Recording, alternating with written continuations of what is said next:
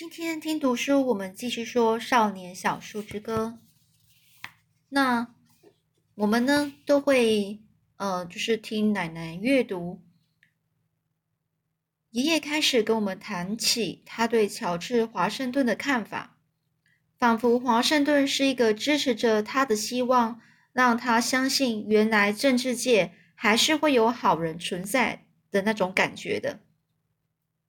的人呐，就是这个这个华盛顿就是这样的一个存在，在爷爷的心中，这个希望似乎只维持到奶奶读到有关九的税，有关于九税的部分，税就是那种呃房屋税、土地税，然后这是酒，呃喝酒的酒，酒呢，呃你要买酒，他就会抽你的抽一些钱，政府会抽抽一些钱，你变成说你买酒，你买酒的时候，你就会。呃，多付一点钱要交给政府，这叫税。奶奶读到了乔治华盛顿曾经打算向威士忌酿造酿造人征收酒税，并限制哪些人可以酿酒，哪些人不行。哦，也就是说，这一个乔治华盛顿啊，他呢就计划计划，就像威士，就是对那个威士忌的这个威士忌就是一种酒酒哦，是比较浓的酒。哦，比较烈的酒，然后呢，他制造这个酒要向这个政府啊，就是这个华盛顿啊，这个他要跟这个酿酒就制作酒的人呢征收酒的税，并且限制哪些人可以制作酒，哪些人不行。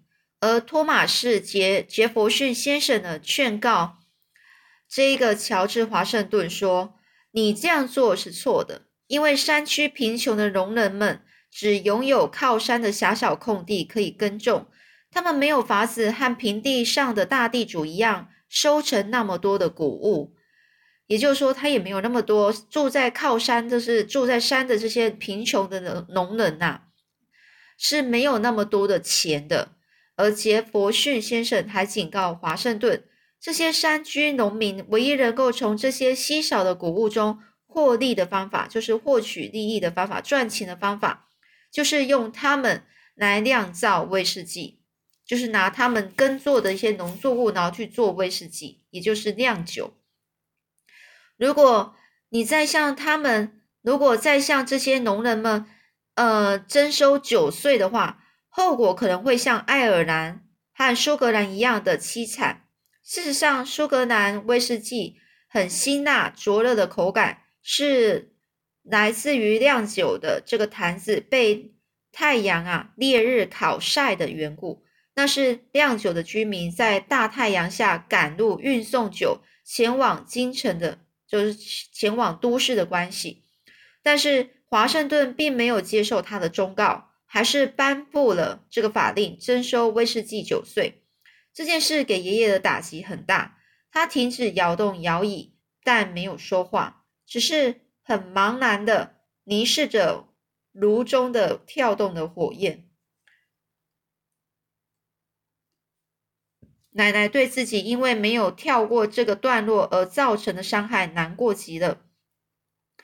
她读完之后呢，这奶奶读完之后，走到了爷爷身旁，用手轻拍他的肩膀，接着滑下去搂着爷爷的腰，一起走回卧房了。我觉得自己和爷爷一样难过。直到一个月后，当我和爷爷走走路到走到镇上的途中，我才明白这件事是如何一直盘踞着爷爷的心头。盘踞谁的心头？就是让这他让爷爷这是非常的呃担心啊。那天呢，爷爷就呃领头走下走下小径，就小路，穿过马车道，最后弯弯进了大路。偶尔有车子经过，爷爷从不把他们放在心上，因为爷爷是绝不搭便车的。但是突然间，一辆车停在我们身旁，那是一辆没有窗户的敞篷车，车顶有个帆布棚盖着。开车的人呢，打扮得像爷爷口中的政客。我以为爷爷不会理会，但是这回他让他让我大吃一惊。那个人呢，就就是靠过身他的身体来，用刺耳的声音向我们喊道：“要搭便车吗？”这爷爷呢就迟疑了一会，然后说：“谢谢你。”于是他就上车了。而且用手指指后座，要我坐在那里。我一路向前，我们就一路向前驶去，速度非常快，让我兴奋极了。爷爷无论是站着或是坐着，他的背总是很挺很直，是挺直，就像一支箭一样。但是戴着帽子坐在这部车里，他的身材显然是太高大了。虽然如此，爷爷还是不愿意弯曲他的背，他只好把背挺得直直的，身体往前倾，脸几乎是贴到挡风玻璃上。这个模样活像是研究政客司机开车的技术，还有眼前路面的长相。哦，他就是好像在看这个，好像是在看这个很像政治。政治人物的这个司机开车的技术啊，然后或者是好像在看前面的路啊，是长什么样？我感觉得出出来，爷爷的姿势让政客司机感觉十分不自在，但是爷爷一点也不在乎，仍然坚持的他的原则坐着。最后，这政客司机终于说话了，他说：“请问你到城城里去吗？就是那个城市啊，哦，城里比较。”呃热闹的地方，爷爷就说：“是的。”然后呢，这个司机问说：“那你是位农夫吗？”爷爷就说：“可以算是。”那这那位教授就说着说：“我是州立师范学院的教授。”虽然他的声音中流露流露出自大的语气，但我还是又惊讶又高兴。他不是政客。爷爷没说一句话，就这教授就继续问说：“请问您是印第安人吗？”爷爷就是的。哦，那位教授如释重负的模样，就像是替我和爷爷的举止找到答案一样。突然间，爷爷转过头，冲着教授问：“你对乔治华华盛顿征收威士忌九岁的事情了解多少呢？”爷爷的问题就像是打了那教授一记耳光一样，就是一记耳光，就哎，是什么事啊？这样子哦。然后教授很惊讶的就说：“你说威士忌九岁吗？”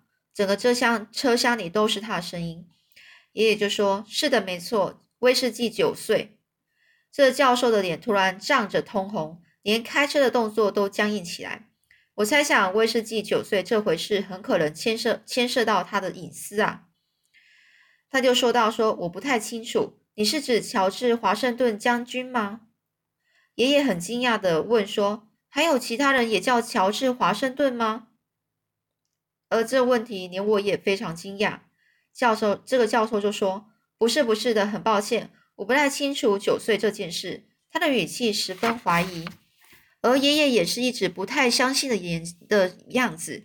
这教授的眼睛啊，直直的瞪着前方。我觉得车子越越开越快了，爷爷还是挺着身子，脸贴着挡挡风玻璃上，研究着这快速飞过的路面。我突然明白爷爷搭这个车子的原因了。爷爷又问，但是声音中呢，没有抱有太大的希望了。这教授的双眼还是直挺挺的看着前方，但是他动作看起来更加紧张了。他就说：“你知道华盛顿将军的头上是不是有个疤？我的意思是在战争中被来福枪打中的痕迹。”就他喊道：“说，那我告诉你。”我只是个英文教授哦，这个爷爷就问，刚说这个你是不是到华盛顿将军他头上有是不是有个疤？然后这个教授就说，那我告诉你吧，我只是个英文教授，我不知道任何有关于乔治华盛顿的事情。车子呢，已经就这样慢慢开到了镇，很快的就开到了镇上的边界。爷爷告诉教授，我们在这里下车就可以了。虽然这里离我们要去的地方都还很远，但我们下到路旁。爷爷正要脱下帽子向这个教授致谢时，车子却等不及转个弯，等不及的转个弯，然后卷起一铺一屁股的风沙，扬风而而去。这爷爷就开始说了，他早就想到这些人的态度就是会这样。爷爷同意我的看法，认为那个教授的举止非常奇怪、暧昧，很奇怪，但是他觉得。教授先生可能是政客假扮的。他说：“正是政客混在这个老实人之中，还是可能认得出来。但是如果他说他是个教授，人们可能就会相信。因为大部分的人都很崇拜教授。爷爷告诉我，他猜想华盛顿会采取征收九岁的政策，全是因为他在正正战争的时候头啊被被被击中受伤的缘故。他说他有一个叔叔曾经被骡子踢到脑袋，就是从那之后呢，便从来就从来没有完全康复过了。爷爷还偷偷告诉我，他对这个这个叔叔的私人看法，从来没有公开过的哦。就是他就说他从来没有跟别人讲过这个，他对这个叔叔被被踢到被骡子踢到脑袋这个叔叔他的私人看法。他认为呢，这个叔叔偶尔会利用头受伤作为借口，就像有一次有一个家伙回到家，发现他的老婆和叔叔睡在同一张床床上的时候。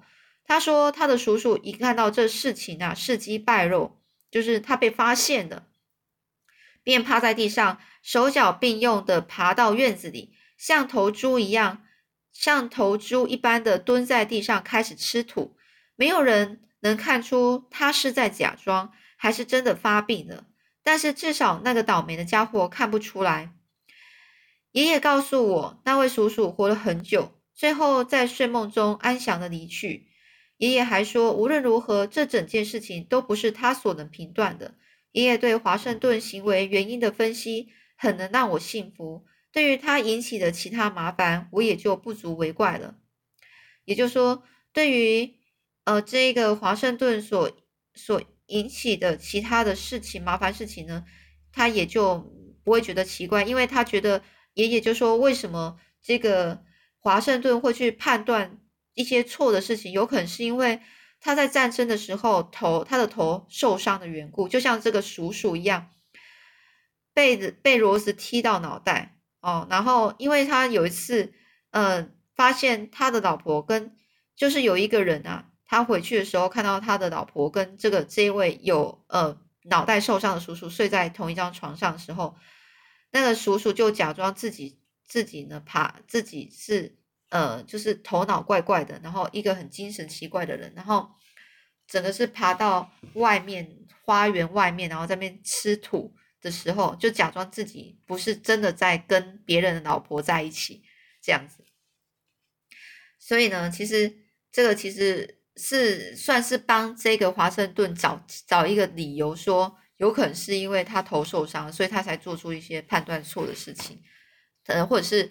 他不是，他觉得不是判断错，就是对他来说，对这个爷爷来说比较不利他爷爷的事情这样子。所以呢，接下来呢，接下来第四章狐狸和猎犬。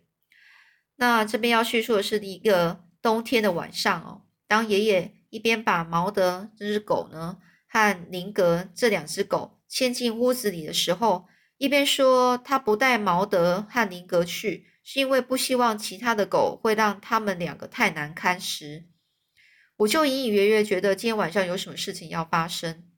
哦，奶奶早就知道了，她的眼睛就像那两团黑色的火焰般闪烁着。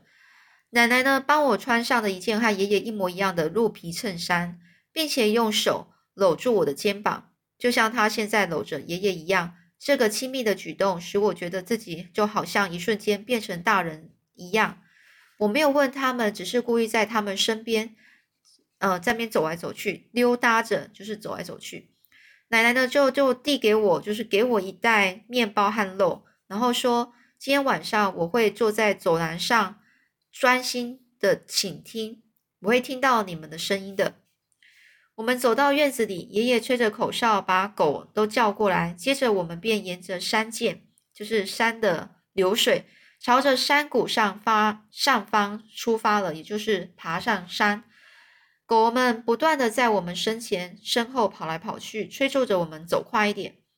爷爷呢，他圈养这些猎犬，只为了两个理由：第一个是为了保护他的耕地，他的农耕地。每到春天、夏天的时候，他就会把毛德跟林格留在那里，保护农作物，免得被鹿啊，或是浣熊，或是野猪给偷吃了。就像爷爷说的一样，毛德完全没有一点嗅觉。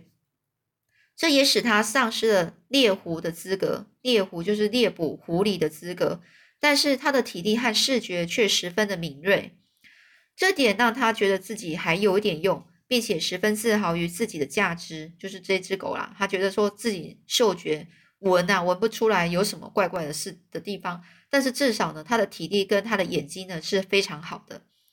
爷爷说呢，一只猎犬或是一个人，如果对自己没有价值感的话，他就是个坏东西。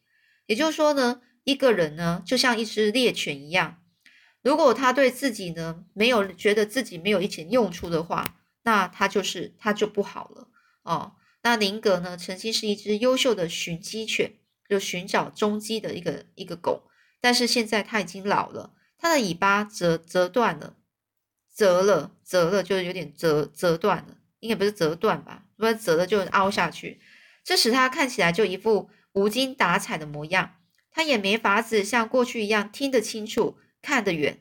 爷爷说，他让林格和毛德一起作伴的原因，是因为希望林格能够帮助失去嗅觉的毛德，并且让他觉得自己虽然老了，但还是有一些价值存在。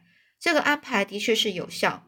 你可以看见林格抬头挺胸，非常有尊严的在狗狗儿中间走着，尤其在他被派到耕地担任警卫的时候。在谷物生长的期间呢，爷爷把那个毛德跟宁格养在山谷上的谷仓里，因为那里离耕地很近哦，就是离那个根根的根，嗯，那个农作物比较近哦。他们会忠心的留在那里。毛德就像是宁格的眼睛和耳朵，当他看见有任何东西侵侵入耕地的时候，他就会像一颗子弹跑出去，然后。在那入侵者后头猛追，并且大声叫着，好像他才是拥有这块土地一样。林格则是跟在毛德后面，重复他所做的事情。他们会在耕地里面拼命的追。有一次呢，毛德甚至还超越了一只浣熊，因为他跑太快了，没看清楚，加上自己又闻不到味道。但是跟在他后头的林格却闻闻得到，他在地上闻到了浣熊的去处，并在他后头。一路的嘶吼的追去，他把那只浣熊赶出耕地，并且一直跟着跟着它的味道，直到自己撞上一棵树为止。最后，他只好不情愿的回来，脸上还挂着一副沮丧的神情。虽然如此，他和毛德却是从不放弃，他们始终尽责地执行自己的任务。爷爷呢，就圈养这些猎犬的另外一个原因呢，是因为全是为了好玩。他用它们来追逐狐狸。他从不用狗来猎取动物，他根本不需要如此。爷爷要比任何一只猎狗更清楚动物们饮水和觅食的地方，它们的习性和出没的地点。爷爷甚至还知道每一种动物的性格，还有它们脑袋里在想什么。爷爷说，当红色的狐狸被猎犬猎犬追逐的时候，它会兜着圈子跑，兜着圈子就是绕圈圈。一开始，他会以为自己。的窝是为，它会以自己的窝为中心，然后绕着直径一里处一个一个距离一里的一个距离，或者是因为更或者是更长的距离，然后绕着圈子跑。它一边跑，然后一边做陷阱。有时它会假装往回跑，有时候还会跑到水里制造假的踪迹。虽然如此，它还是一直维持在圆圈的轨道上，一直到它退回它的窝中为止为止。大伙儿都称这种情形为“狡狐回巢”，就是狡猾的狐狸回自己的巢穴。当红红狐啊，红狐红色的狐狸，红狐跑得越久，它自己就会觉得自己越来越热，而由嘴中吐出的汗息也越来越浓。狗呢，被这种味道骚了的大叫得更大声，而且更疯狂的跟着味道追逐而去。这就是所谓的兽味追踪。就是跟着野兽的味道，然后去追踪。而灰色狐狸呢，跑的圈子的形容形状就和红色狐狸不一样。这个灰色狐狸它跑的形状是八字形，而它的窝呢，则刚刚好位在八字八这个字的中间的交叉点上。爷爷还知道浣熊的心里在想什么，并且嘲笑它淘气的行径。但是他向我发誓，有时候。他倒觉得是浣熊在嘲笑他。爷爷知道火鸡会在哪里出没，他也知道只凭着眼睛就能够跟踪水着水水旁边的蜜蜂，一直到它飞回它的呃蜜蜜蜂的房房子，就是蜂房。大卫利用这个鹿啊好奇的天性，把鹿引诱到他的身旁。这爷爷呢，甚至可以在一群鹌鹑中安静的通过，而完全不惊吓到他们。但是，只要当爷爷需要他们的时候，他才会捕捉他们。而我相信，他们都会原谅爷爷的。爷爷和他的猎物和平的生活在一起，而不是依赖猎猎捕他们为生。但对那群轻率、让爷爷十分厌恶的山地白人而而言呢，事情却不是那么一回事。他们呢，很喜欢带着狗，还有在。